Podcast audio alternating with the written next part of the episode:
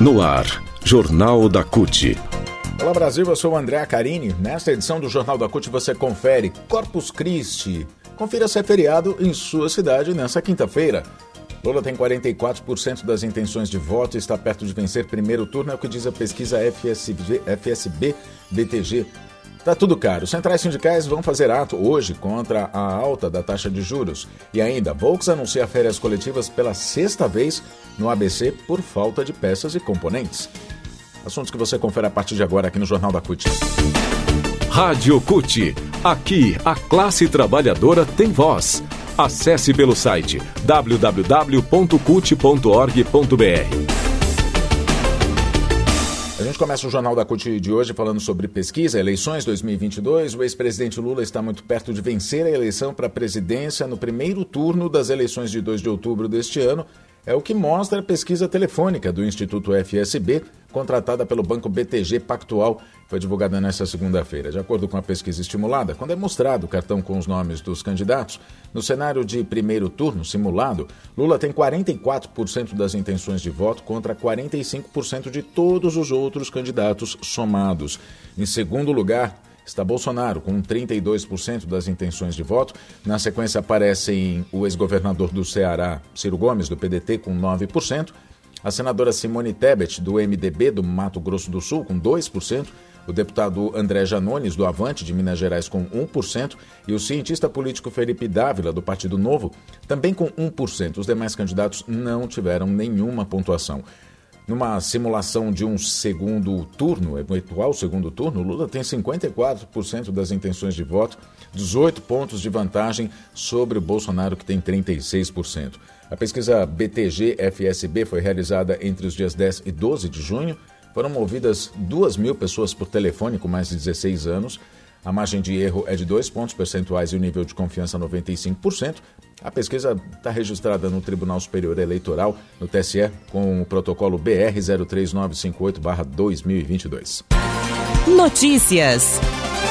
E aí, está preparado, preparada para um fim de semana prolongado? Pois é, vamos saber se na sua cidade tem feriado na quinta-feira, dia de Corpus Christi. Esse ano cai nessa quinta-feira, dia 16. É uma comemoração ao Corpus Christi da Igreja Católica. Acontece sempre 60 dias depois do Carnaval. Só que não é um feriado nacional, ao contrário do que muitos pensam. A data só é feriado em cidades que aprovaram legislações municipais. Muitas prefeituras no entanto, decretam um ponto facultativo. A gente vai saber a lista de capitais onde é feriado ou ponto facultativo já já.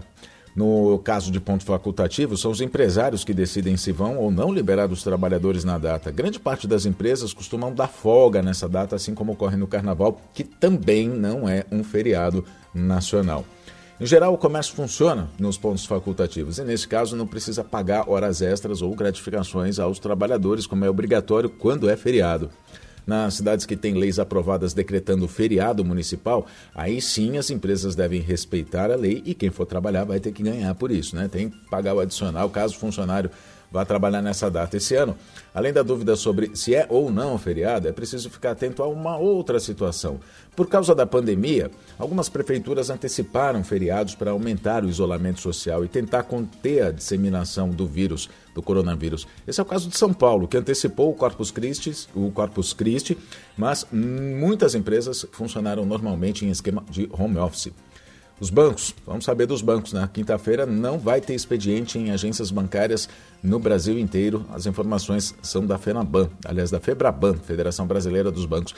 Mesmo em cidades onde a data foi antecipada, como em São Paulo, não vai ter atendimento bancário presencial. Na sexta-feira, elas vão funcionar normalmente.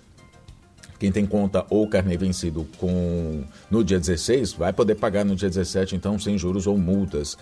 Bom, vamos saber das capitais onde Corpus Christi é feriado municipal: Curitiba, Fortaleza, Maceió, Porto Alegre, São Paulo, Salvador, Cuiabá, Mato Grosso. Onde é ponto facultativo: Aracaju, Belém, Belo Horizonte, Brasília, Campo Grande, Florianópolis, João Pessoa, Natal, Palmas, Recife, Rio de Janeiro, São Luís, Teresina, é, em tudo isso, em todas essas cidades, aliás, é ponto facultativo e não feriado. Vamos saber o que, que é que significa, na verdade, o feriado de Corpus Christi? Bom, a Igreja Católica considera a comemoração de Corpus Christi uma das festas mais importantes porque celebra a instituição da Eucaristia um sacramento católico, um ritual sagrado, em que os fiéis recebem na missa uma partícula que acreditam ser uma parte do corpo de Jesus Cristo.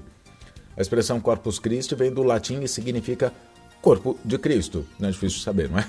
Nas comemorações, as comunidades montam tapetes nas ruas usando flores, pó de serra, entre outros produtos. Também acontecem procissões localizadas nas, paró nas paróquias, promovidas pelas paróquias ou nas proximidades, né? Mobilização, mobilização.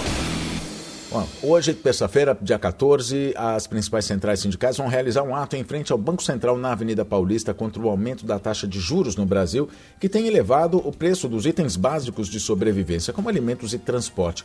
O ato começa às 10 horas da manhã, em frente à sede do Banco Central, então, na Avenida Paulista, o número é 1804, o endereço. A convocação vem depois de constantes aumentos na taxa Selic, os juros básicos da economia, feitos pelo Copom, o Comitê de Política Monetária do Banco Central do Brasil. Em maio, a taxa foi de 12,75% ao ano, colocando o país no topo da lista de 40 países com a maior taxa de juros. Apesar de a Selic ser uma taxa ligada à tomada de crédito, ela acaba influenciando e puxando todas as demais taxas do país, aumentando os preços dos itens de supermercado, a conta de energia, os combustíveis. Quem paga é, somos nós.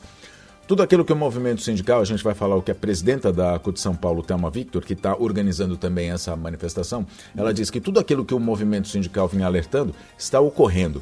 A autonomia do Banco Central é mais um dos grandes erros promovidos por Bolsonaro, porque desvincula da política econômica do governo federal e deixa o Banco Central, então, subordinado aos interesses dos grandes empresários. É mais uma forma de desmontar o papel do Estado e das empresas públicas, ela diz. A falta do poder de compra da população é tão crítica que muitos têm deixado de se alimentar de forma adequada. Na quarta-feira passada, dia 8, uma pesquisa da Vigizan o Inquérito Nacional sobre Segurança Alimentar no contexto da pandemia no Brasil aponta que 33 milhões e 100 mil brasileiros estão passando fome, o que equivale a 15,5% da população. O número levou o país a patamares de 30 anos atrás. Em demonstração de desespero e despreparo, Bolsonaro e seu ministro Paulo Guedes pediram que donos de supermercado congelassem os preços até 2023. Essa saber se os, patrão, se os patrões vão querer abrir mão dos lucros. Agora, é, situação que a gente tem que dizer também que assim, congela o preço, mas o preço ainda está alto, né? Precisa aumentar a renda do brasileiro, enfim, tem um equilíbrio nessa economia. Bom, então, ato hoje da ato das centrais sindicais contra juros altos e caristia, às 10 horas da manhã, na Avenida Paulista, em frente ao Banco Central. Giro Sindical. A direção da Volkswagen informou nessa sexta-feira, na última sexta-feira, dia 10, que por falta de peças e componentes eletrônicos para finalizar a produção de veículos, vai colocar 3 mil trabalhadores da produção em férias coletivas na planta de São Bernardo do Campo. Os metalúrgicos vão ficar fora da fábrica por 10 dias, do dia 27 de junho até o dia 7 de julho. Essa é a sexta vez que a montadora é obrigada para a produção por falta de semicondutores. No início de maio, a fábrica colocou 2.500 trabalhadores em férias coletivas. O coordenador-geral da representação na Volkswagen, José Roberto Nogueira da Silva, Bigodinho, Diz que a, a, falta de componentes tem impactado não só o ramo automotivo, mas todo o setor industrial brasileiro. Ele diz que esse é um problema que vem afligindo não só a indústria automobilística, mas toda a indústria nacional que vem sendo impactada. E isso acaba atingindo diretamente os trabalhadores. E ainda diz que a falta de política industrial e de desenvolvimento no país tem causado a desestruturação da cadeia produtiva nacional. O dirigente também destacou que o acordo vigente na montadora, negociado entre o Sindicato dos Metalúrgicos do ABC e a empresa, permite que os trabalhadores tenham tranquilidade em relação aos empregos e garante previsibilidade sobre o futuro da fábrica. Então ele completa que é muito importante nesse momento que haja esse acordo de longo prazo que prevê situações como essa que vem perdurando há muito tempo. O acordo dá previsibilidade para trabalhadores se organizarem e também para a empresa pensar o futuro da fábrica, da planta de São Bernardo do Campo. A Volks hoje tem 8.200 trabalhadores, sendo que 4.500 estão na produção. Jornal da CUT fica por aqui. Muito obrigado pela sua companhia. Nós nos falamos na próxima edição. Até lá!